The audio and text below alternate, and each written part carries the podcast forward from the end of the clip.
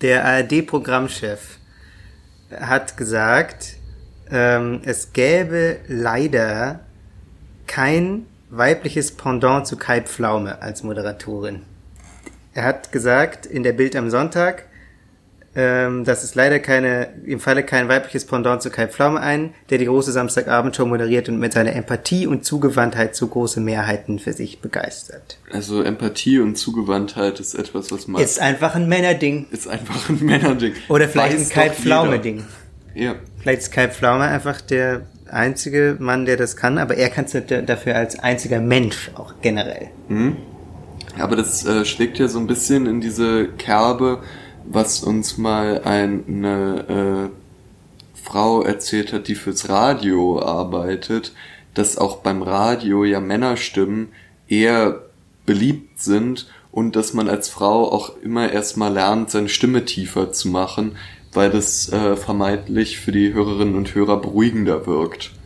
Also das ist ja dann so ein bisschen Kalbpflaume-Ding, oder? Der hat ja auch so eine sehr tiefe Stimme, so eine ruhige, unfassbar, wie ich finde, unfassbar schmierige Ausstrahlung, die aber irgendwie den, den deutschen Leuten über 50 so ein totales Gefühl von Geborgenheit gibt. Ja. Und er ist auch, er, ähm, er ist sehr groß und hat immer saubere Anzüge an und macht nie anzügliche Witze. Macht er nicht? Nee, oder? Ich, ich kenne So den eigentlich nicht. Ich habe noch nie eine Sendung von dem aktiv geguckt. Tja, dann äh, wärst du ja auch bezaubert gewesen von seinem Em- von seiner Empathie und seinem Einfühlungsvermögen. Ja. Das- ja, der ist wahrscheinlich schon einer, der jetzt nicht wie Thomas Gottschalk oder so so flirtet mit den Leuten, oder? Oder wenn dann nur so sehr vorsichtig. Ja, ich glaube ja. Also er ist jetzt auch ähm, nicht so jemand, der dann super scharfe Interviews führt und Leute so ähm, mal richtig die krassen Aussagen rauskitzelt. So wie Jan Böhmermann das ja auch nicht kann, aber versucht.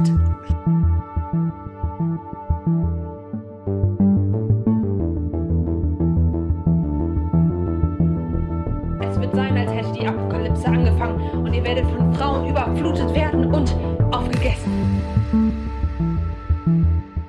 Würdest du sagen, dass Jan Böhmermann toxisch männlich ist? Also wir sind ja alle so ein bisschen toxisch männlich, aber ich meine jetzt bei ihm, wenn man sich jetzt so seine öffentliche Podcast, Bühnen, Sendungspersona anschaut, wo würdest du ihn da so einordnen? Wir sind wie solche Podcaster, dass wir jetzt gegen andere größere Podcasts schießen. Nee, ich habe mich das Super. einfach nur mal so gefragt. Also, weil ich höre ja seinen Podcast, ich höre zum Beispiel auch Gemischtes Hack. Und das sind ja schon, also das sind ja beides so die, boah, das ist so ein furchtbarer Ausdruck, Podcast-Dinosaurier. Uh, Entschuldigung. Weil die gibt's ja schon relativ lang. Also jetzt könnt ihr uns wieder Mails schreiben, dass es schon Podcasts gibt von Frauen, die es viel länger gibt. Das gibt es bestimmt. Aber das Max ist sehr offen zumindest für, konstruktive Kritik. Jetzt Ja. könnt ihr uns wieder Mails schreiben. Ja, wir freuen uns nicht drauf. auf die Hier. Nerven mit euren Mails. Aber also das sind jetzt zumindest so die meistgehörten Podcasts in Deutschland. Ich glaube, gemischtes Hack sogar in Europa auch Echt krass. äh, der meistgehörte Podcast. Und da wäre ja eigentlich mal schon nicht uninteressant, sich anzugucken, was sind es eigentlich für Männer und Männerbilder, die da auf großer Bühne stattfinden. Und ist das eigentlich jetzt schon so der in Anführungsstrichen moderne Mann, den man da sieht, weil die setzen sich ja schon viel mit Themen auseinander, die also ja schon von einer eher äh, in Anführung, äh, also weiß ich nicht, so linkeren Perspektive. Also ich habe jetzt noch nicht gehört, dass die jetzt irgendwie so pro äh, äh, Polizei soll mehr Geld kriegen und darf ruhig mal den Demonstranten auf den Kopf hauen sind. Das habe ich jetzt noch nicht mitbekommen. Und ich habe auch noch nicht mitbekommen, dass sie gesagt haben, ja, man wird ja wohl einer Frau noch auf den Arsch hauen dürfen. Das sind ja schon alles Haltungen, die sie äh, nicht in ihrem Podcast äußern und die sie dann wahrscheinlich auch nicht haben. Also grundsätzlich, und das äh, trifft natürlich auch auf uns beide zu, es ist, glaube ich, kein Zufall, dass dieses Podcast-Format so viele ähm, Männer anzieht, sowohl als Produzenten als auch teilweise, nicht bei uns, aber teilweise als Publikum, weil ähm, das ja schon irgendwie ein tendenziell männliches Format ist, das Selbstbewusstsein zu haben, zu sagen, wir labern einfach eine Stunde lang, Mhm. machen dauernd ironische Gags ähm, und brauchen auch eigentlich nicht wirklich einen Inhalt jetzt ähm, dauerhaft. Also Ja, wir sind genug. wir sind genug, wir sind Personalities, äh, wir können mit unserer äh, Wärme und Empathie, so wie Kai Pflaume, die Mehrheiten überzeugen. Mhm. Ähm, nur ist es in dem Fall nicht Wärme und Empathie, sondern einfach Witze und Ironie. So. Ja. Ähm, ja, und die feuern ja auch schon gern gegen andere. Also es hat ja auch so ein bisschen was von Voyeurismus, nicht nur, dass man das Gefühl hat, man lernt jetzt was über das Privatleben von Jan Böhmermann, was man faktisch nicht tut, ähm, sondern man hört halt auch so ein bisschen Insider-Talk, wie die über andere reden, die sie jetzt wieder irgendwie in der Sendung hatten oder irgendwo kennengelernt haben oder so. Es hat ja so ein bisschen was von so Reality-TV. Es hat was von Reality TV. Also wenn du jetzt zum Beispiel eine Talksendung im Fernsehen schaust, dann ist das, da ist ein riesen Produktionsapparat dahinter, da ist ganz klar, dass alles, was gesagt wird, hat man sich genau vorher überlegt. Der Reiz von Podcast und jetzt besonders bei dem Podcast von äh, äh, Böhmermann und Schulz ist ja, dass die beide immer wieder betonen, sie sitzen gerade allein in ihrem Zimmer. Ähm, Spotify hat da gar nicht äh, wirklich Einfluss darauf, was sie sagen dürfen. Und sie erzählen uns jetzt mal aus ihrem Medienleben. Und das, äh, finde ich, hat damit dann ja einfach einen, einen konkreten, so einen Reality-Aspekt. Hm, okay. Dass die äh, behaupten zumindest, was sie gerade essen. Sie sind total authentisch. Genau. Mega. Anders als äh, Kai Pflaum. Anders als Kai Pflaume. Ja, naja, da, da hat man das ja nicht. Ja. Oder der hat doch bestimmt auch Mhm. schon einen Podcast, oder? Ja, ich meine, wenn selbst Christian Lindner, heißt er, kurz überlegt, Christian Wow. Lindner, Kurzen Schlaganfall nach Christian gehabt. beim Gedanken an ihn erreicht schon. Äh, der hat ja auch einen Podcast, ähm, zumindest gehabt, ich weiß nicht, ob er ihn immer noch macht, wo er sich einfach mal Reich, aber sexy. Ja, der Schwarz-Weiß-Podcast. Uh, auch eine politische Message irgendwie. Ja, stimmt. Deep. Danke. Ja, wenn selbst er einen hat, dann wird er zumindest schon zu Gast gewesen sein in zahlreichen Podcasts. Ja. Und ja, und es fällt ja alles unter diese Sparte so selbst ähm, Präsentation in sozialen Medien, äh, Vortäuschen von m, m, persönlichem persönlicher Verbindung mit der Hörerin oder dem Hörer. Genau, das ist jetzt aber vielleicht noch nicht das äh, spezifisch männliche an der Form, denn das Ja. machen ja ähm, sehr viele Formate. Also auch auf YouTube ist das ja der übliche Modus. Booktuberinnen machen das. Uh, ja. Und Zum wie? Beispiel. Ähm, das, ja, ich glaube, das, ähm, das, was ich immer so, was, was mir immer so ähm, typisch männlich vorkommt, daran ist zum einen so der Humor, die Humorart, ähm, so aus so einer safen Position dann so ironisch zu sein und schon auch mal kritisch zu werden und sich über was aufzuregen, aber ja, muss man ja auch nicht, weil das hat meistens nichts mit dir zu tun, so ganz direkt. Ja. Also meinst du, wenn die jetzt zum Beispiel darüber reden, dass Frauen zu wenig repräsentiert sind im Fernsehen, dann hat das auch nichts mit denen direkt zu tun. Also ich meine, du ist natürlich viel einfacher darüber Witze zu machen, wenn man äh, ein Mann ist, der im Fernsehen stattfindet. Also ich meine, das ist jetzt ein sehr konstruiertes Beispiel, denn wir haben jetzt kein äh, Audioschnipsel dabei, wo sie genau das machen. Mhm. Das ist jetzt ein, also ist jetzt sehr hypothetisch. Aber ähm, an sich ist so diese ironische, ähm, ich stehe so ein bisschen über allem Haltung schon, glaube ich, leichter, wenn man äh, ein etablierter Mann, etablierter weißer Mann in der Medienszene ist. Ja. Ja, und also so, äh, ich höre diesen Podcast von Schutz und Böhmermann sehr regelmäßig und ich kann mich zumindest nicht erinnern, dass Böhmermann mal darüber geredet hat, dass er, soweit ich weiß, sind ja in seinem Autorenteam sind ja zum Beispiel deutlich mehr Männer als Frauen. Also mir, mir fällt da halt gerade nur Sophie Passmann und Julia ähm, Becker. und Julia Becker ein, wohingegen mir vier Männer einfallen, die jetzt in dem Team sind.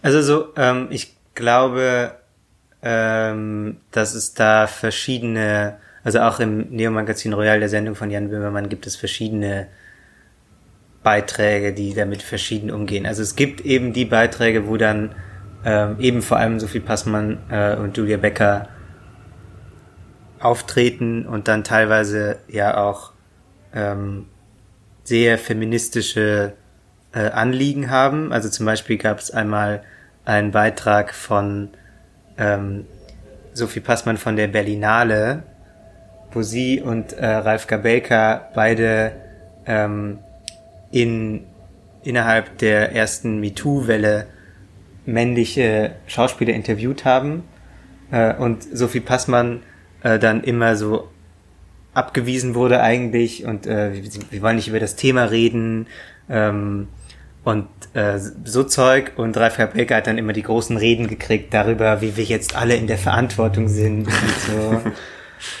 ähm, und äh, wie ist nochmal der Schauspieler mit der Glatze und den weit auseinanderstehenden Zähnen? Mit der Glatze und den weit auseinanderstehenden Zähnen. Der hat in die Welle mitgespielt, äh, diesen ah, Lehrer. äh, Vogel. genau, Äh, Jürgen Vogel. Jürgen Vogel. Der hat dann auch erstmal die äh, Gelegenheit genutzt, um sie ein bisschen zu tätscheln und so. Ah, wie nett. Ja, also es, es gibt es gibt schon Beiträge, die ähm, sehr deutlich Missstände aufzeigen. Aber vielleicht kann man Aber daran, andersrum eben auch andere Beiträge. aber vielleicht kann man daran kurz anschließen äh, mit unserer Anfangsfrage, weil ich habe mich gerade so gewundert, was ist denn die Dynamik, die man jetzt hat, also äh, wenn wir jetzt diese Aussage äh, von dem ARD-Intendanten nehmen, was gibt es denn überhaupt für eine Fernsehdynamik, die ähm, begünstigt, dass man sagt, ja, Männer sind einfach viel empathischer und es klappt einfach viel besser, wenn die moderieren. Und vielleicht ist ja genau da, also dieses Jürgen Vogel Beispiel zeigt ja vielleicht schon mal so ein Problem, dass wenn äh, Frauen moderieren, dass dann eher die Dynamik ist, dass die männlichen Gäste mit der Frau flirten ähm, und sie irgendwie tätscheln und wenn sie das nicht toll findet, dann ist die Stimmung doof. Ähm, und dass ein äh, jetzt so oberflächlich betrachteten äh, ein inhaltlicher Austausch nur möglich ist, wenn dann Mann als Moderator ist, weil wenn der wiederum nicht mit der Frau flirtet, dann geht's ja um Inhalt. Und mit Männern wird ja eh nicht geflirtet untereinander. Und äh, äh, vielleicht ist, also das ist jetzt, weiß ich nicht, vielleicht ist es weit hergeholt, aber äh, das, das könnte ja äh, Teil so einer Dynamik sein, die es einfach schwerer macht. Ähm, Ja, aber ich meine, das, ähm, das stimmt ja so nicht. Also ähm, die, dass, also dass Frauen seriöse Inhalte vermitteln können, äh, zeigen ja die Nachrichtensendungen, die auch beide großen öffentlich-rechtlichen Fernsehsender haben, wo jeweils ähm, sehr prominent weibliche aber das ist ja ein anderes, äh, das ist ja eine andere Sparte. Okay, du Das meinst sind ja in, in, der, Moderatoren. in der Unterhaltung, ähm, dass nur Kai Pflaume die schweren, schweren Inhalte, wie zum Beispiel, wer weiß denn sowas, Ja, aber kann. guck mal, zum Beispiel äh, Barbara Schöneberger. Die äh, übrigens äh, dieser Programmleiter äh, Harris auch äh, tatsächlich lobend erwähnt, dass sie ganz toll sei. Aber sie trotzdem kein weibliches Pendant zu kein Pflaume ist. I don't know. Ja. Ja, was ist mit ihr? Ja, äh, das wollte ich jetzt mal fragen. Du kennst dich nämlich viel besser aus im deutschen Fernsehen. Ähm, ist sie denn so die perfekte weibliche Moderatorin? Muss es einfach mehr Schönebergers geben und dann gibt's bald äh, viel mehr in der ARD? Oder? Also ich glaube, der Punkt, ähm, den auch äh, Eva Schulz gemacht hat, die ist eine Journalistin, die für ähm, Funk arbeitet, das ist dieser Jugendsender von ARD und ZDF zusammen, Deutschland 3000 heißt sie, ähm, Deutschland 3000 heißt sie? dieses Format, das sie macht. Nicht, sie heißt nicht so, sie heißt Eva Schulz. Ah. Und ähm, Ihr Rap-Name ist Deutschland 3000. Richtig. Ähm, und äh, sie und einige andere haben äh, das natürlich sehr kritisiert ähm, und äh, unter anderem auch gesagt, dass man halt, wenn man ähm, so sehr schon in dem Muster denkt, äh, nur Männer können moderieren und nur Kai Pflaume ist ein guter Moderator, äh, und man sucht dann äh, nach exakt Kai Pflaume, Mhm. aber als Frau. Das funktioniert halt nicht. Und das finde ich einen sehr guten Punkt, weil ähm, so ja auch diese ganze Diversität, über die immer viel geredet wird, so funktioniert das einfach nicht. Also es funktioniert nicht so, dass man einfach sagt, wir brauchen exakt genau das, was vorher war in unserem äh, männlich weißen ähm, Medienbetrieb oder DAX-Vorstand oder wo auch immer, nur jetzt halt ähm, äh, mit besserer Optik, weil da noch eine Frau dabei steht. Ja, aber das ist ja so ein bisschen den, äh, der Punkt, den ich gemacht habe, ist, dass ja gerade in diesem Denken immer noch äh, sehr prominent ist halt das Persönliche und das, äh, wie sorgt man dafür, dass die andere Person sich gut fühlt und dass, wenn geflirtet wird in solchen Formaten oder wenn es irgendwie so ein gemeinsames Spiel geben soll, dann ist das äh, immer explizit heterosexuell und äh, da ist in den allermeisten Fällen soll dann bitte auch, ist dann der Mann der aktive Part. Und da wäre zum Beispiel ein erster Punkt, wenn man schaut, wie kommt man davon weg und was sind eigentlich genau die Inhalte, die man mit solchen Sendungen transportieren will und wie kann man auf die Idee kommen, dass äh, Frauen diese Inhalte weniger gut transportieren können als Männer. Und allein da sollte einem doch schon klar sein, was das für ein Irrsinn ist oder wie bescheuert es ist, so eine Aussagen zu treffen. Äh, wie kommst du denn eigentlich immer auf Flirten? Wegen Thomas Gottschalk, weil der immer die Knie von den Leuten angefasst, von Frauen angefasst hat? Ja, zum Beispiel. Ich glaube auch, weil ich, äh, wie gesagt, halt gerade weil ich weniger äh, deutsche Sendungen gucke, gucke ich halt viel so in die USA. Und da äh, hast du ja auch überwiegend Männer, wirklich einen extremen Großteil an Männern, die diese Sendungen leiten. Ja, diese Late-Night-Shows zum Beispiel. Genau. Und da sind ja auch viele äh, spielen da ja auch sehr mit ihrer Männlichkeit, damit, dass sie äh, ihre weiblichen Gäste, wenn wir uns jetzt so Letterman oder so angucken, dass sie ihre weiblichen Gäste charmieren und äh, oder bei Stephen Colbert dann auch die männlichen und die weiblichen, dass einfach alle charmiert werden.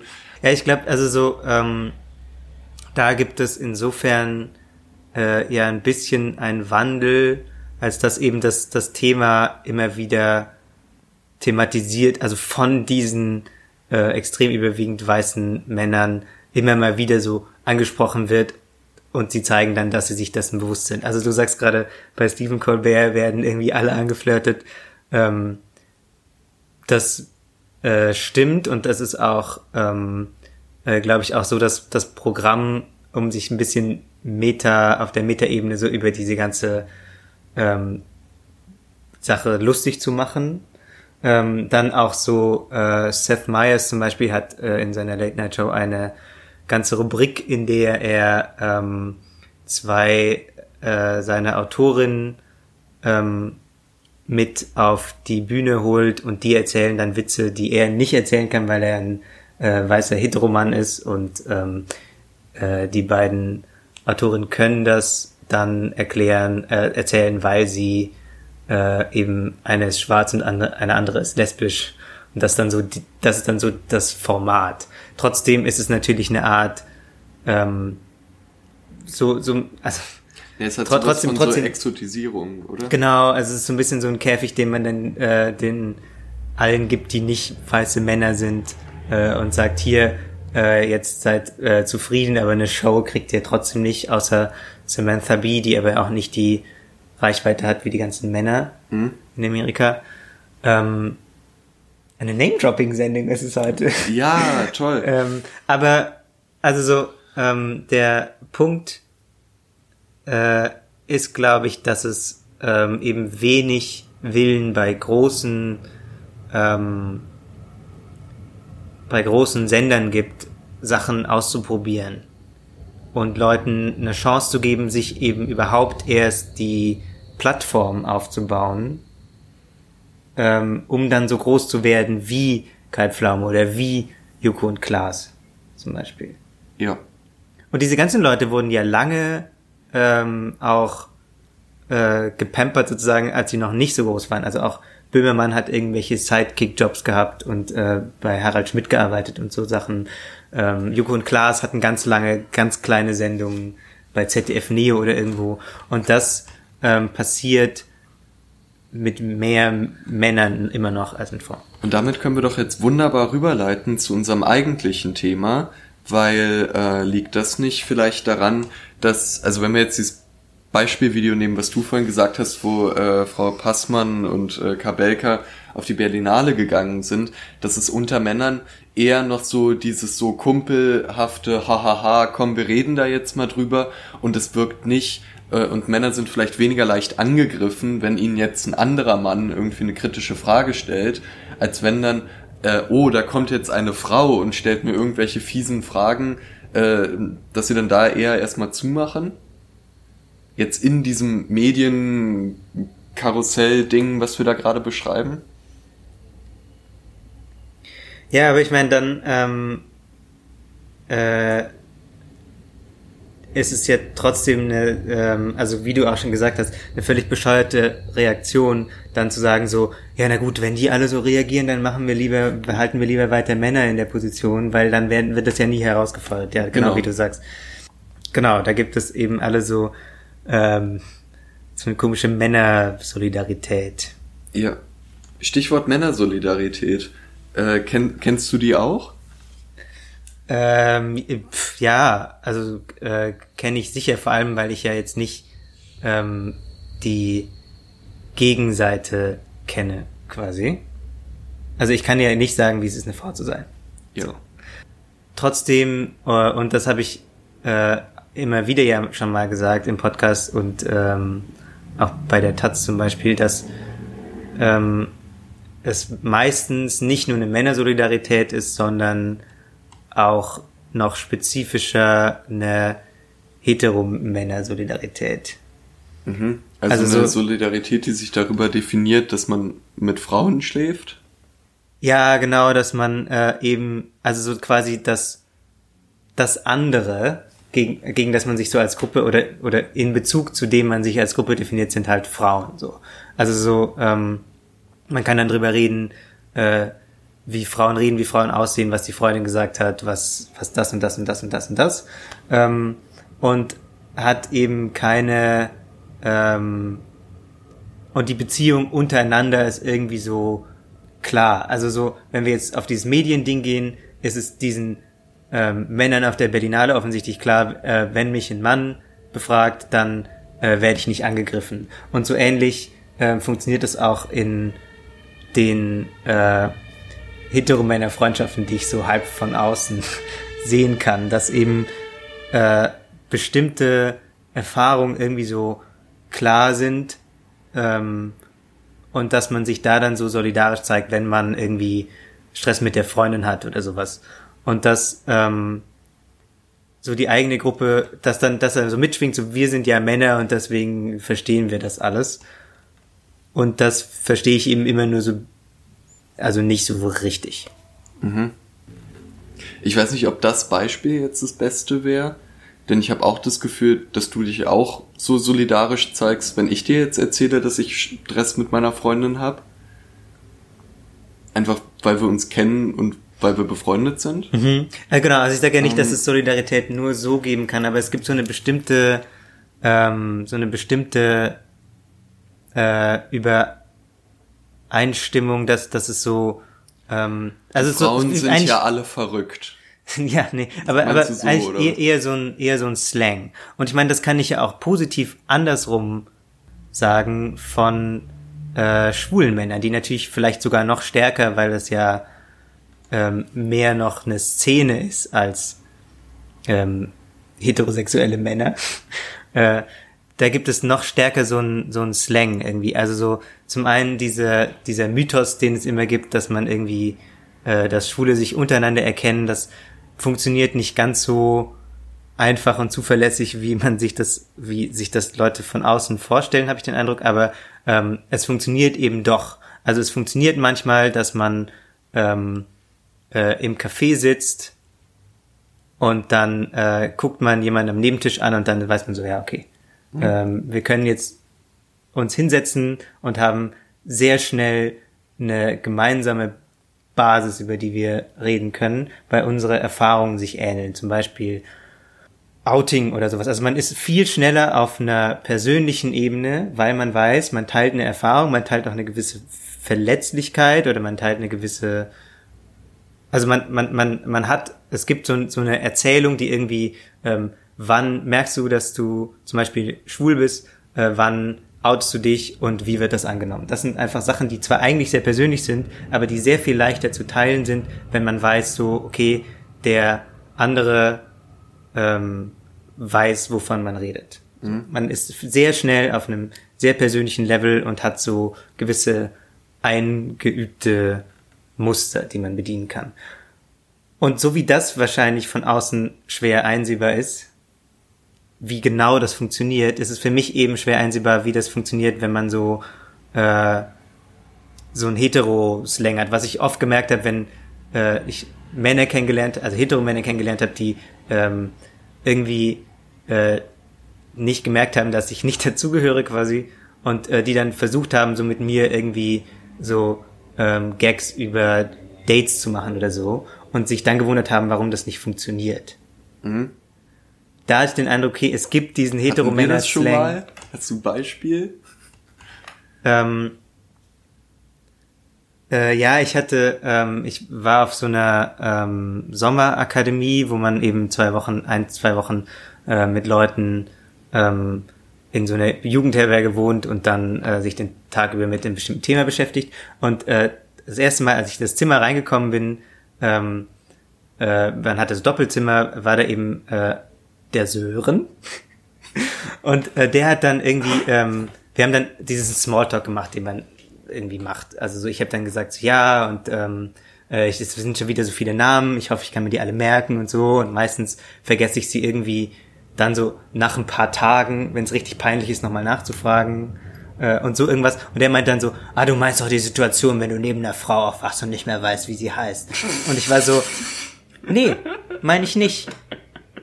Also, äh, und, ähm, Aber das wäre mir auch unangenehm. Ja, ich meine, Sören war, Sören war, ins, Sören war insgesamt ein bisschen unangenehmer Typ, so.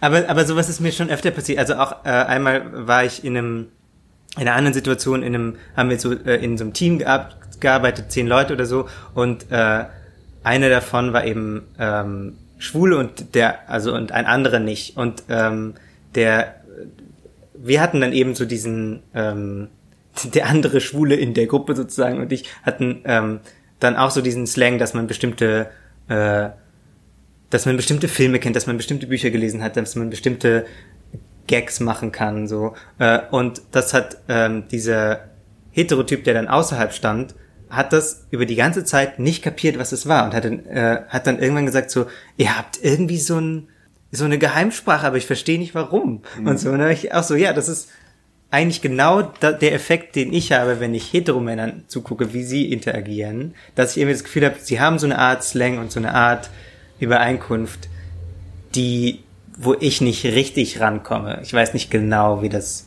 ja. funktioniert. Ähm, da würde ich vielleicht auch sagen, also ja, ich finde, es lässt sich voll vergleichen. Und, ähm, und da kommt es aber auch sicher an, drauf an, wie reflektiert man darin auch ist. Also Sören zum Beispiel ist ja jetzt einfach ein richtig grobes Beispiel, ja. aber ich kenne das auch, wenn ich äh, Typen kennenlerne auf Feiern dass man natürlich erstmal so guckt, wo steht man eigentlich. Also äh, indem man äh, entweder einen Kommentar zu Fußball macht und schaut, wie die andere Person drauf eingeht. Oder das ist ja jetzt halt überhaupt nicht mein Thema. Ähm, oder wenn, äh, was ich zum Beispiel beobachtet habe, was ich wirklich recht oft mache, ist, dass ich erzähle, dass ich äh, vorher in Leipzig mit drei Frauen zusammen gewohnt habe. Und dann erkenne ich einfach an der Reaktion, wenn er sagt, oh Gott, das ist ja der Horror als Mann mit drei Frauen, dann weiß ich schon, okay, wir werden wohl nicht beste Freunde sein. Hm. Der ist äh, in einem anderen State of Mind oder der ist eine andere Art hetero, als ich vielleicht bin, äh, als wenn der andere einfach sagt, ey cool oder ey, wie war's? Oder so. Ähm, hm. Oder äh, und das ist natürlich nicht alles so ja, nein, dass ich dann, wenn er jetzt fragt, äh, ja, äh, cool, hast du auch mal mit einer geschlafen oder so, dann bin ich nicht gleich, okay, mit dem werde ich jetzt nie wieder reden, wir können unmöglich Freunde sein, aber es sagt zumindest schon mal was über die andere Person. Und, und ich glaube, das ist natürlich auch dass so wie es sicher auch verschiedene Arten homosexuell gibt, gibt es ja auch viele verschiedene Arten heterosexuell zu sein. Und äh, verschiedene Arten, sich darüber zu definieren und wo man sich da in dem Ganzen verortet. Und dieses Beispiel zeigt ja zum Beispiel auch, wie weit man sich weg von Frauen verortet darum mag ich halt auch dieses Beispiel gern, weil ich kenne natürlich auch viele, die äh, gerade ihre Männlichkeit darüber definieren, dass sie sagen, Männer können nicht mit Frauen befreundet sein und schon gar nicht zusammenleben, weil Frauen so anders sind und die haben dann da ja überall die Haare im Abfluss und so weiter. Und das ist aber halt nicht meine Art von Heterosexualität, die ich habe. Und auch nicht meine Art von Männlichkeit. Aber interessant, dass du so das Bedürfnis hast, das so erstmal zu checken.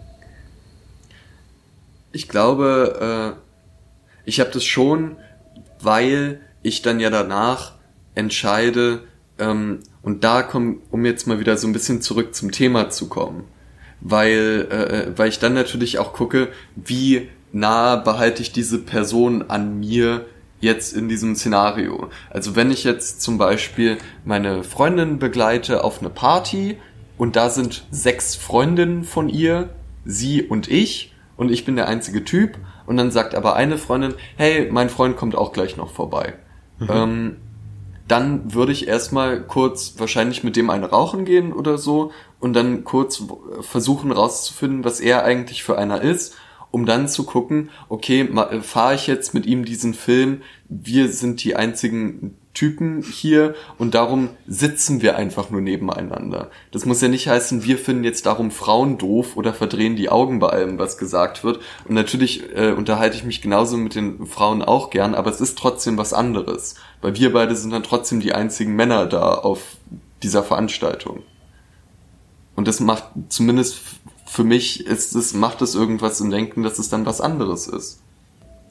Das habe ich eben nicht so nicht so stark, ehrlich gesagt. Aber wenn jetzt noch eine andere, also wenn du da jetzt mit sechs Frauen sitzt und dann kommt noch eine Person ins Zimmer und die ist auch homosexuell, würdest du dann nicht eher dann, also wenn du das dann merkst, würdest du dann nicht auch eher erstmal auch versuchen, mit der Person irgendwie in Kontakt zu kommen?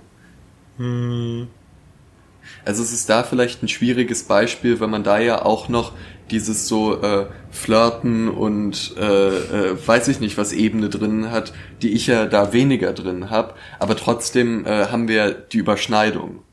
Naja, also zum einen ist es ja nicht notwendigerweise eine Flirtenebene. Also wenn du sagst, äh, du bist äh, da mit sechs Frauen, dann hast du ja auch nicht mit allen sechs Frauen auf jeden Fall eine Flirtebene. Nee, aber ich meine jetzt den anderen heterosexuellen Mann. Äh, mit dem ich mich dann äh, zur Not irgendwie zusammen. Mit dem hast du dann die Flirt-Ebene? Mit dem habe ich keine Flirt-Ebene, okay. deswegen ist es ein Unterschied. Das habe ich gerade gemeint. Als wenn du jetzt äh, sagst, okay, da ist jetzt noch ein anderer homosexueller Mann, da habt ihr dann äh, auch diese gemeinsame, wir sind beide Männer, ähm, wir äh, haben beide die gleiche sexuelle Orientierung und äh, aber da kommt dann halt trotzdem noch vielleicht noch eher diese Flirtebene hinzu, als äh, das jetzt bei mir dann der Fall wäre. Du verstehst wirklich nicht, was ich meine, oder? Na, zum einen erzählst du viel öfter als ich, dass du von Männern eingeflirtet wirst auf irgendwelchen Veranstaltungen. Okay, um, ähm, um, um da mal kurz mitzumachen bei der Argumentation. Es ist natürlich ich glaube, erstmal soll es gar keine Argumentation sein, sondern eine Beobachtung. Okay. Wenn ich also, der einzige Mann mhm. bin auf einer Party und da kommt noch ein Mann rein, würde ich erstmal tendenziell versuchen, auch den kennenzulernen und zu schauen, ob ich mich irgendwie mit dem zusammentun kann zu irgendwas. Was jetzt nicht gegen den Rest der Party gerichtet ist, aber was doch zumindest irgendeine Form von Gemeinsamkeit ist. Ja, und da, ja, okay, also da gibt es, glaube ich, schon einen Unterschied, ob ich weiß oder vermute, dass der Typ schwul ist, dann würde ich wahrscheinlich eher mit ihm sprechen, eben genau aus dem ähm, Grund, den ich schon meinte, dass das ist eben so eine äh, allein schon so eine gemeinsame Erfahrungsebene gibt, selbst wenn es nicht unbedingt ähm, dann zwingend in einem Flirt enden muss, mhm.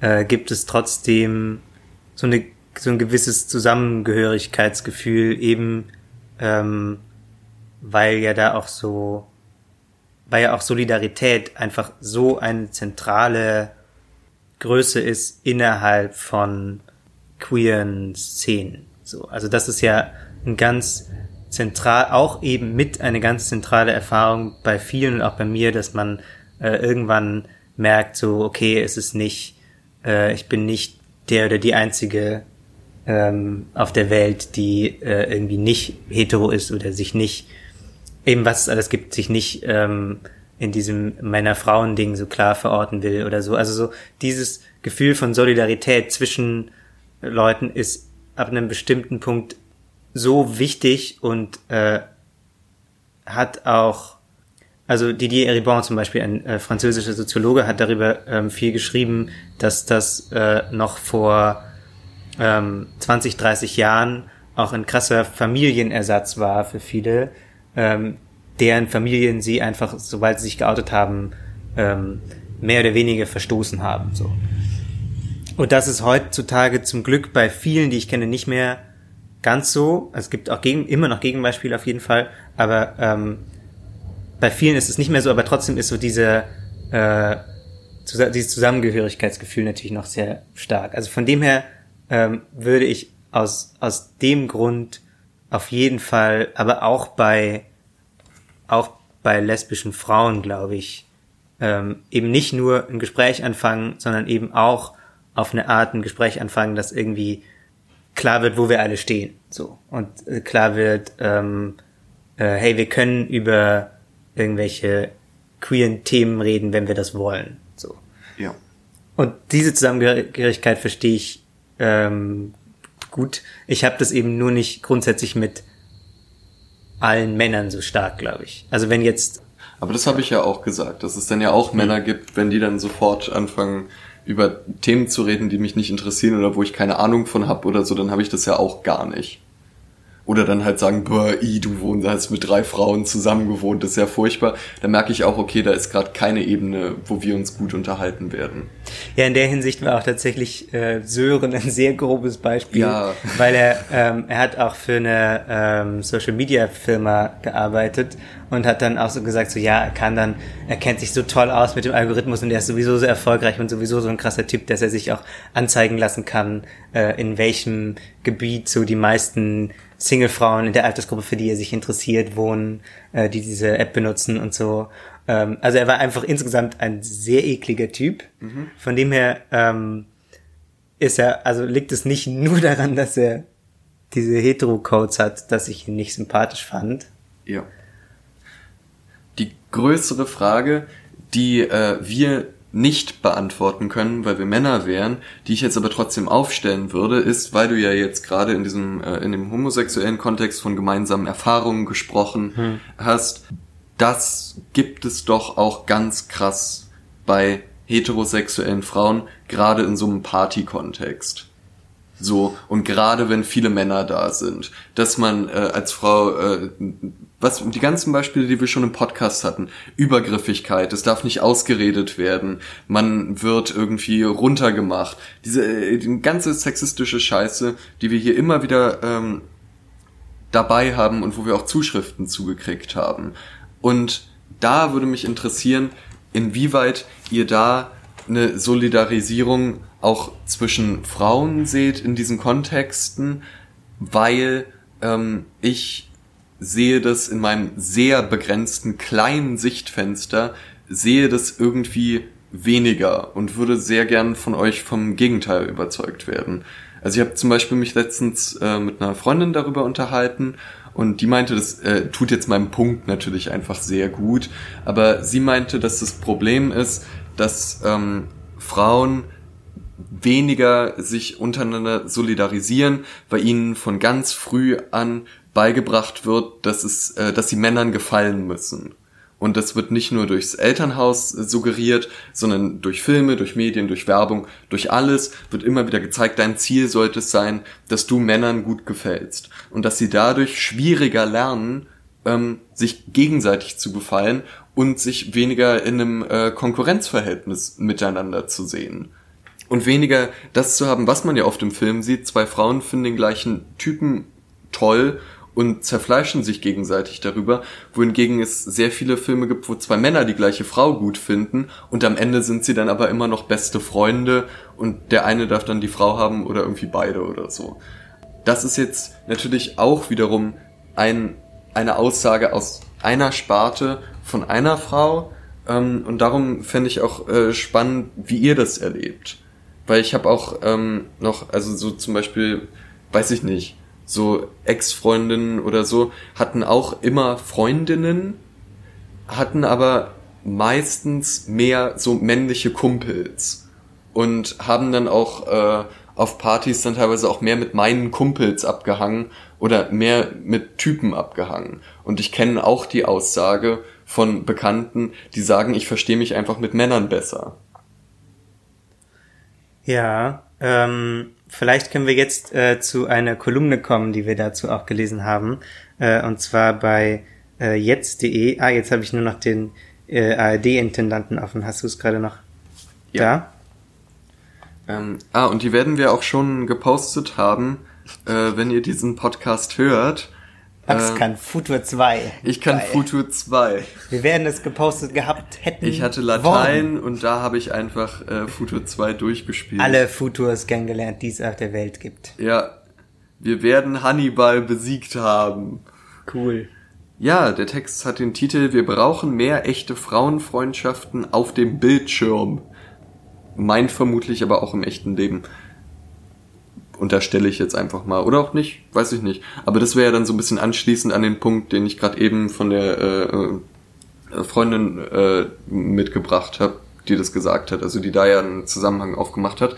Die äh, Kolumne heißt The Female Gaze, erscheint bei jetzt.de und der Text wurde geschrieben von Ni Le und sie beschreibt im Kern das, was ich gerade schon so ein bisschen äh, mitgebracht habe als Argument, dass es halt in Filmen und Serien häufiger oder einfach sehr wenig gute Frauenfreundschaften gezeigt werden, sondern dass lieber auch gerade bei so Reality-Formaten wie äh, äh, so der Bachelor oder äh, was wird hier noch, Germany's Next Top Model, äh, dass da oft Frauen sehr äh, prominent in Konkurrenzverhältnis gesetzt werden.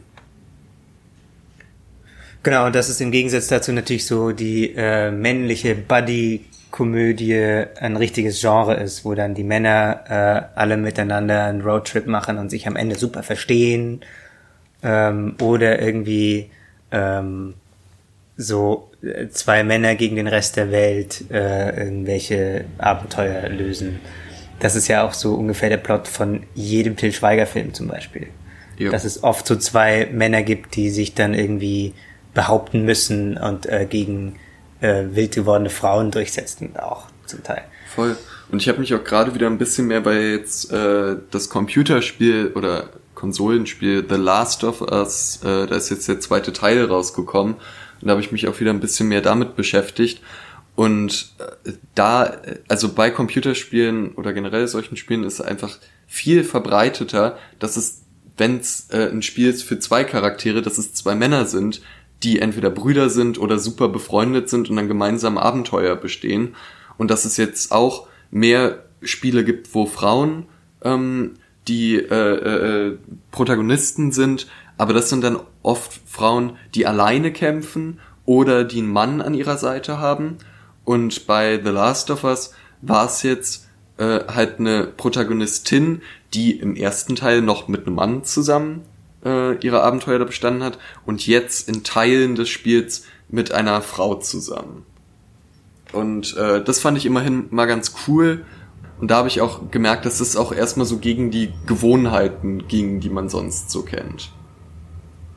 Ja, also sowas gab es ja auch zum Beispiel in, ähm, äh, in Killing Eve, eine ähm, Serie, äh, die auf Amazon, Amazon lief, in der eine äh, weibliche Geheimagentin eine ebenfalls weibliche Killerin jagt und einen weiblichen, eine weibliche Chefin hat. Eine weibliche Chefin hat, genau, und eine weibliche Mitarbeiterin unter anderem, wo genau das ja auch äh, so gefeiert wurde vor ein paar Jahren, als die Serie rauskam und auch zu Recht finde ich, dass eben äh, an den Schlüsselpositionen hier äh, Frauen sitzen und zwar auch komplexe Frauenfiguren, die ähm, eben nicht nur so die, ähm, was auch in der äh, ersten Ausgabe von der Female Gaze Kolumne ähm, vorkommt, nicht diese ganz typischen platten äh, Frauenfiguren erfüllen. Also die nicht einfach die Jungfrau in Nöten sind, die gerettet werden muss, wie bei Super Mario, mhm. äh, die nicht einfach nur das verträumte Mädchen ist, das den männlichen Protagonisten zu einer besseren, zum besseren Menschen macht, sondern die irgendwie auch widersprüchlich sind und die, äh, also eine von diesen weiblichen Figuren ist auch sehr brutal, die andere ist ähm, auch sehr intrigant. Also sie haben auch alle so äh, teilweise eben negative Eigenschaften ähm, und positive und sind einfach irgendwie rundere Figuren als ähm, sonst häufig. Und das trifft eben auch besonders zu äh, auf Beziehungen zwischen Frauen. Denn zwei platte Frauenfiguren, was sollen die denn für eine komplexe Beziehung miteinander eingehen? Und wie sollen die eine komplexe Freundschaftserzählung aufmachen, wenn sie einfach beide nur ähm, einen Mann haben wollen genau. als Charakterbeschreibung. Genau. ja.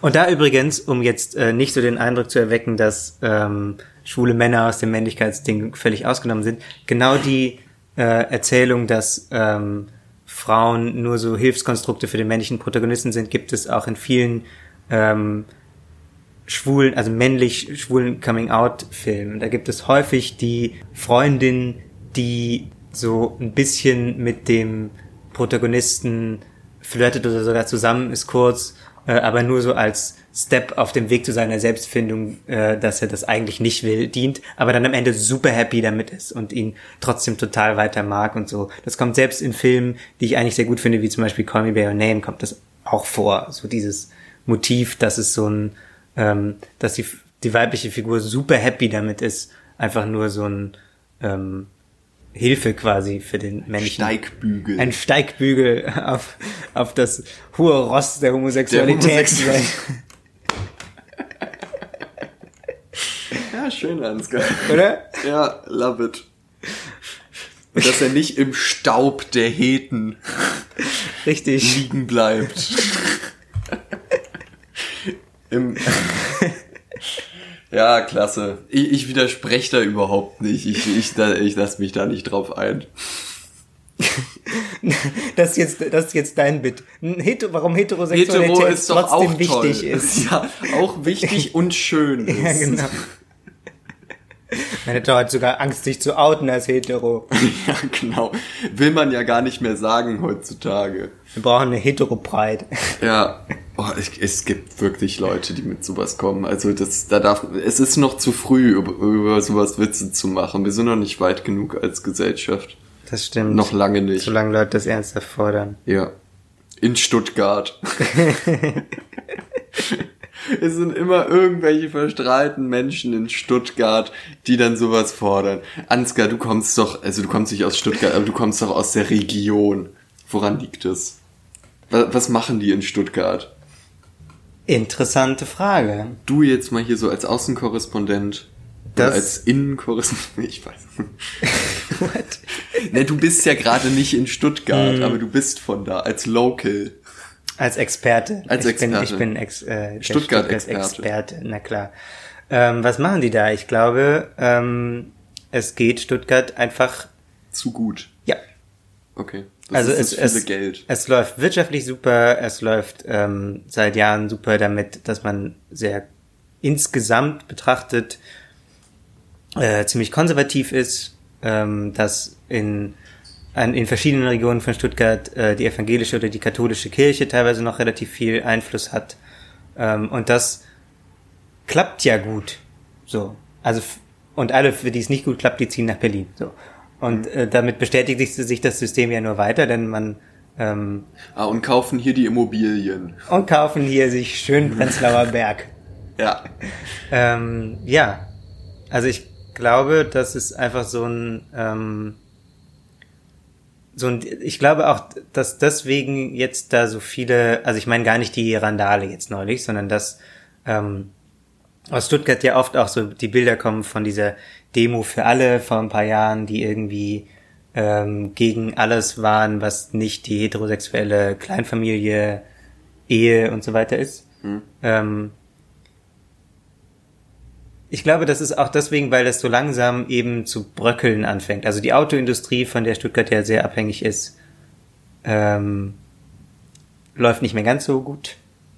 wie vorher und ähm, auch so äh, mit zum Beispiel der für alle oder so gibt es einfach überregionale Tendenzen, die sehr stark dagegen, äh, gegen so die Werte, die noch in Teilen gelebt werden, da ähm, auch gerade in ländlichen Regionen von Baden-Württemberg. Ich glaube, das ist einfach so ein äh, ich bin völlig ausgestiegen. Ich dachte, Ne? du sagst dachte jetzt gerade so, auch so- wegen Maultaschen. Wegen- Wir sind alle Verschwörungstheoretiker wegen Maultaschen. Und jetzt gibst du hier auch noch so eine sinnvolle Antwort. Ja, die große, Frechheit. die große Stuttgart-Analyse, die ich mir kurz aus dem Ärmel geschüttelt habe, die wahrscheinlich beim Wiederhören nicht mehr ganz so viel Sinn macht, wie sie sich jetzt anfühlt. Aber hey, ich bin dran mit Schneiden und ich entscheide eh, ob das drin bleibt oder nicht. Äh, dann lass uns doch jetzt nochmal kurz zurück, bevor wir äh, die Rubrik Ansgar erklärt Stuttgart zumachen und zu unserer nächsten Rubrik der Männlichkeit der Woche kommen. Lass uns vielleicht noch kurz sowas wie äh, ein Fazit oder eine offene Frage stellen. Also eine habe ich ja schon formuliert, äh, besonders an unsere Hörerinnen, uns doch zu schreiben, äh, wie ist es bei euch? Habt ihr das Gefühl, ähm, also wie fühlt sich für euch Solidarität unter Frauen an? Das wird es doch bestimmt geben, aber habt ihr das Gefühl, es ist weniger als bei Männern? Habt ihr das Gefühl, es ist was, was man weniger gut lernt vielleicht als bei Männern? Wünscht ihr euch auch mehr Filme äh, oder Serien, ähm, die sich mit Frauenfreundschaften auseinandersetzen? Mir ist gerade eben noch Fleabag eingefallen da hatte ich so, da finde ich, war eine coole Freundschaft drin, die Mhm. auch komplex erzählt war und Auch komplexe Beziehung zu der äh, Schwester der Protagonistin zum Genau. Beispiel. Ja, hm. äh, so, das finde ich ist noch ein Positivbeispiel, aber vielleicht fallen euch da noch mehr ein und äh, ja, vielleicht findet ihr auch einfach nur, dass es eine absolute Frechheit ist, dass ich gesagt habe, mir kommt so vor, als würden Männer sich mehr solidarisieren als Frauen. Dann schreibt uns das, oder? ja. Oder wolltest du noch irgendwas nachtragen? Fahrt nicht nach Stuttgart. ähm, und damit kommen wir schon zu unserer ultimativen Super-Rubrik, die ihr alle so liebt. Männlichkeit der Woche! Du fängst an. Du Ich fange an. Ich habe neulich wieder äh, The Big Short gesehen, wenn wir schon bei ganz Zeit bei Filmen sind. Ähm, das ist ein Film über die Finanzkrise von 2008, der vor ein paar Jahren rauskam. Und ich habe den so geguckt und äh, er ist irgendwie cool erzählt und so. Ich mag den ganz gerne. Aber mir ist aufgefallen, es kommen fast keine Frauen vor. Es spielt natürlich in der Hochfinanz, so unter Investmentbankern vor allem. Und es kommen sehr, sehr wenig Frauenfiguren vor und die sind stark Nebenfiguren.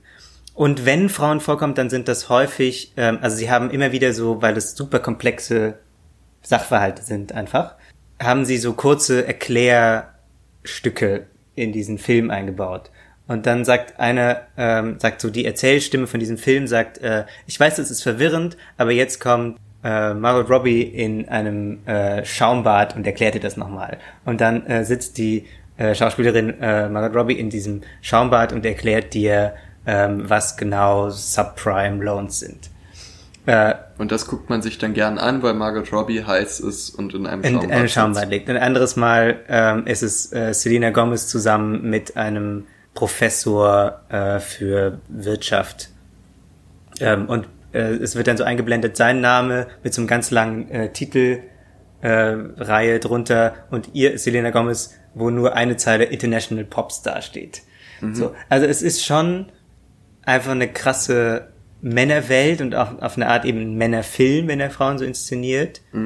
Ähm, aber das entspricht, also ohne dass es das besser macht, dass es so ein Männerfilm ist, entspricht das ja leider immer noch auch genau äh, der tatsächlichen äh, Finanzwelt, wo es immer noch einen riesen Männerüberhang gibt, gerade in so Schlüssel- und Machtpositionen. Und deswegen ist meine Männlichkeit der Woche Banker sein.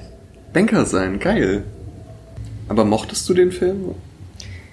Insgesamt finde ich ihn eben mit dem Abstrich, dass er so ein Männerparty ist, fand ich ihn äh, clever erzählt und ähm, auch also interessanterweise spannend, obwohl es ja super super ähm, komplexe äh, Kredite verpacken und neu verpacken und nochmal neu verpacken und dann drauf wetten, dass diese Kredite äh, nicht ab eingezahlt werden, bla bla. Ähm, dafür, dass es so einen komplexen Stoff hat, ist es sehr gut gemacht. Meine Männlichkeit der Woche ist Sport im Park machen. Ich glaube oder ich weiß, es gibt natürlich auch Frauen da draußen, die gerne Sport im Park machen, aber ich muss sagen, jetzt, wo es mal wieder warm war und äh, habe hab ich in einigen Parks gesessen und es waren dann doch meistens Männer, die den Frisbee neben mir aufgehoben haben, der mir fast das Bier umgeschlagen hätte, die sich mit dem Badmintonschläger irgendwie fast selbst die Achillesferse reißen, weil sie sich so schlecht anstellen, die sich irgendwie unmotivierten Fußball hin und her kicken oder mit so einem kleinen, so einem Hacky-Sack. Kennst du die? Hacky-Sacks? Das ist so, das machen nur Kiffer und Kriminelle. ähm, What? würde jetzt jemand sagen, der aus Stuttgart kommt.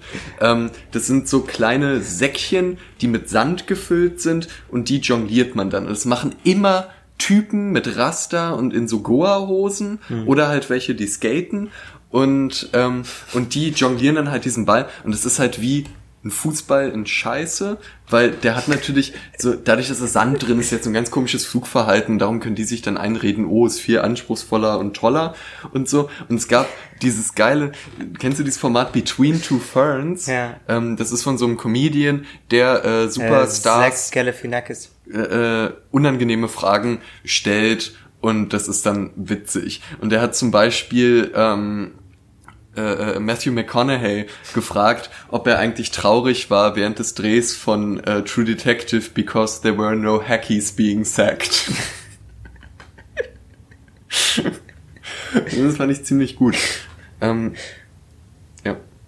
Also wir können von mir aus auch einfach nehmen, Männer, die Hacky-Sack spielen in Parks. Das würde mir auch schon reichen. Aber die gute Nachricht, die sich in dieser äh, Story versteckt, ist, dass ähm, Max viel in Parks entspannt. Das ist doch schön. Ja, ich bin schon, äh, ich arbeite wieder in meiner alljährlichen Bauarbeiterbräune. Ich ziehe ja, was dir wiederum sehr gut gefallen wird, ziehe ich ja nicht wirklich oft mein Shirt aus, wenn ich im Park bin. Und darum wird bald wieder meine Arm, mein Arm sehr schön tiefbraun sein und meine Brust in einem strahlenden Weiß äh, Leuchten. erleuchten. Weil du auch so groß bist, ist es dann so richtig so ein Leuchtturm. Voll. Vor allem, wenn du dann auch schnell rot bist, dann ist es noch einen stärkeren Ro- Ich, Leuchtturm. ich werde nie rot. Echt? Ich bin sehr, ich bin direkt knusprig braun. Wunderbar. Das wünschen wir uns eigentlich alle. Wie eine Praline. Wunderbar. Und mit diesem Bild haben Entlassen wir, haben euch. wir äh, heute genug gemacht. Wir haben genug geleistet. Das reicht für heute. Wir legen uns jetzt in den Park und trinken Bier. Und das macht ihr hoffentlich auch. Habt ein schönes Wochenende. Ciao.